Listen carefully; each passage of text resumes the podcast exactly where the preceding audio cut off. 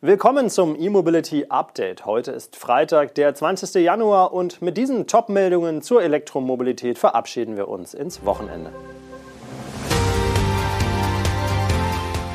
Vanwall zeigt Kompaktstromer mit Renngenen, DAF weiht E-Lkw-Werk ein, VW nimmt Wärmepumpe aus dem Programm, Ladedepots für schwere E-Lkw und Polestar eröffnet winterliches Autohaus.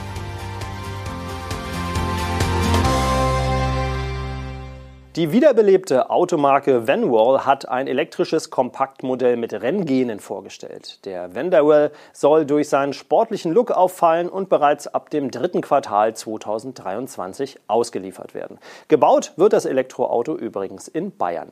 Der von Vanwall als Sport-Crossover-Vehikel vermarktete Viertürer mit Fließheck und Heckklappe ist in zwei Versionen namens Vanderwell S und Vanderwell S Plus erhältlich. Beide verfügen über einen rein elektrischen elektrischen Allradantrieb. In der S-Version leistet er 235 kW und in der Plus-Version 427 kW. Die Reichweite gibt Vanwall mit etwa 450 Kilometern für den S bzw. 420 Kilometern für den S Plus an. Die Beschleunigung von 0 auf 100 liegt bei 4,9 bzw. 3,4 Sekunden. Zur Batterie und zur Ladeleistung macht die Marke, deren Name auf einen ehemaligen englischen Formel 1 Rennstall zurückgeht, noch keine Angaben. Das E-Modell ist übrigens auch nach dem einstigen Gründer des Rennstalls benannt und das erste straßenzugelassene Modell des Unternehmens. Der Hersteller ist bisher vor allem für seine Renn- und Tourenwagen bekannt. Das Design des in Leichtbauweise hergestellten Elektroautos soll deshalb auch bewusst sportlich und aggressiv wirken. Der kantige Look wird durch einen großen aerodynamischen Frontsplitter, die Seitenschweller und einen Heckspoiler aus Kohlefasern unterstrichen. Wie auf den Renderings zu sehen ist, weist die Front zudem zwei seitliche Öffnungen auf, die in die Kotflügel münden. Und der Wagen steht auf üppigen 22 Zoll Leichtmetallrädern. Der Wenderwall S Plus wird in einer auf 500 Fahrzeuge limitierten Serie im bayerischen Greding hergestellt. Für den Wenderwall S gibt die Marke noch kein Produktionsvolumen und keinen Herstellungsort an. Fakt ist aber, dass beide Varianten im Direktvertrieb über Auslieferungspartner vermarktet und schon ab dem dritten Quartal ausgeliefert werden sollen. Günstig wird der flotte Kompaktstromer aber nicht. Die Preise beginnen bei 128.000 Euro zuzüglich Mehrwertsteuer. DAF Trucks hat in Eindhoven ein Montagewerk für Elektro-Lkw eröffnet. Dort soll im Frühjahr die Serienproduktion der im vergangenen Jahr vorgestellten Modelle XD Electric und XF Electric aufgenommen werden. Die beiden Trucks hatte der Hersteller im Umfeld der IAA Transportation in Hannover vorgestellt. Die elektrischen Lkw verfügen über modulare Antriebsstränge mit E-Motoren, die zwischen 170 und 350 kW leisten und eine Reihe von Batteriepacks für Reichweiten von 200 bis über 500 Kilometer. Geladen werden die Akkus dabei mit bis zu 325 kW. Bei beiden E-Lkw handelt es sich, wie bei Lastwagen üblich, nicht um Fahrzeuge auf reinen E-Plattformen, sondern um die elektrisch angetriebenen Varianten einer Baureihe, die ebenfalls mit Verbrennungsmotoren angeboten wird. Die XD-Baureihe von DAF ist für das Verteilersegment gedacht und bei der XF-Baureihe handelt es sich um Fernverkehrs-Lkw.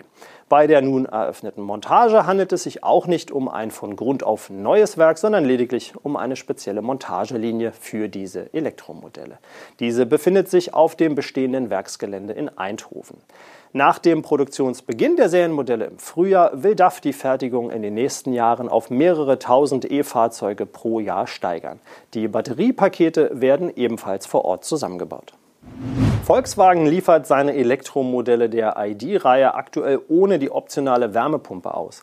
Grund hierfür ist das weiterhin knappe Halbleiterangebot. Das bestätigte Volkswagen auf Nachfrage der Redaktion von Electrifnet. Hintergrund unserer Anfrage waren Meldungen aus Kanada, wonach dort der Audi Q4 e-tron und der VW ID4 bis auf weiteres ohne Wärmepumpe ausgeliefert werden. Dort hatten die lokalen Vertretungen der beiden Marken ihre Besteller per Mail darüber informiert, dass ihr Fahrzeug demnächst ohne die bestellte Wärmepumpe kommen werde. Nun ist klar, der Mangel besteht weltweit und betrifft nicht nur den ID4, sondern alle ID-Modelle von VW. Wir haben auch bei Audi nachgefragt, aber bislang keine Antwort erhalten. In seinem Online-Konfigurator weist Audi, wie übrigens auch VW, nur allgemein darauf hin, dass es aufgrund globaler Lieferengpässe bei einigen Modellvarianten und bei bestimmten Sonderausstattungen zu deutlich längeren Lieferzeiten kommen könne. Die Wärmepumpe wird dabei nicht explizit genannt. Beim Wolfsburger Autobauer kann im deutschen Konfigurator die Wärmepumpe bereits nicht mehr hinzugewählt werden. Wie Volkswagen mit den Kunden, die bereits vor einiger Zeit ein Fahrzeug mit dieser Komponente bestellt haben, umgehen wird, ist noch nicht bekannt. Auf eine weitere Anfrage, ob es eine Kompensation oder Gutschrift geben wird, hat der Hersteller noch nicht reagiert. Die Wärmepumpenmodule für den ID3 und ID4 bezieht VW von einem britischen Unternehmen. Die Fabrik dafür befindet sich in Tschechien. Die Wärmepumpentechnologie hat bei Elektroautos die Funktion, den Innenraum zu heizen und zu kühlen. Dabei wird CO2 als Kältemittel eingesetzt. Die Wärmepumpe kann bei guten Bedingungen mit einem besseren Wirkungsgrad arbeiten und erhöht dadurch die Reichweite. Daher wünschen viele Kunden dieses Bauteil. Wir schauen nochmal in die Truckwelt. Das kalifornische Startup Forum Mobility hat mit seinen Investoren ein 400 Millionen US-Dollar schweres Joint Venture gegründet, um Ladedepots für schwere Elektro-Lkw in Kalifornien aufzubauen. Forum Mobility bietet E-Lkw-Lösungen für den Güterverkehr in Kalifornien als Trucking as a Service, also vom Aufbau und Betrieb der Ladeinfrastruktur bis hin zu schweren Elektro-Lkw zu einem monatlichen Mietpreis. Der Anbieter entwickelt derzeit ein Netzwerk von Ladedepots rund um die Häfen von Auckland und Los Angeles Long Beach sowie entlang gängiger Lkw-Routen zu den Lagerzielen. Zehn solcher Ladedepots sind in Nord- und Südkalifornien geplant. Ein Rendering eines solchen Depots zeigt eine überdachte Anlage, bei dem die Ladestationen nach dem Durchfahrtsprinzip angeordnet sind. Somit können sowohl starre Motorwagen als auch Sattelzugmaschinen mit und ohne Auflieger die Ladepunkte anfahren. Parallel zur Gründung des Joint Ventures hat Forum Mobility übrigens auch seine eigene Serie A Finanzierungsrunde abgeschlossen und dabei 15 Millionen Dollar eingenommen.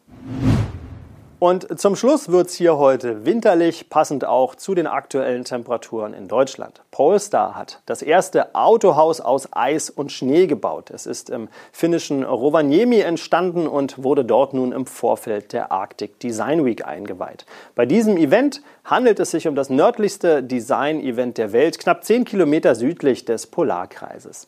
Der schwedische Elektroautohersteller möchte mit dem temporären Snow Space übrigens auf das Abschmelzen der Polkappen und den ansteigenden Meeresspiegel hinweisen. Schnee war laut Polestar auch das ideale Material, um den vorübergehenden Showroom zu bauen. Der Schnee und das Eis wurden ganz in der Nähe eingesammelt und mit Elektrolastwagen zur Baustelle gebracht. Nach dem Ende des temporären Autohauses wird der Schnee wieder dem Kreislauf zugeführt und auf die Pisten eines nahegelegenen Skigebiets verfrachtet. Das waren die wichtigsten Nachrichten aus der Welt der Elektromobilität für diese Woche. Wir wünschen Ihnen ein tolles Wochenende und melden uns am nächsten Montag wieder. Bleiben Sie uns gewogen.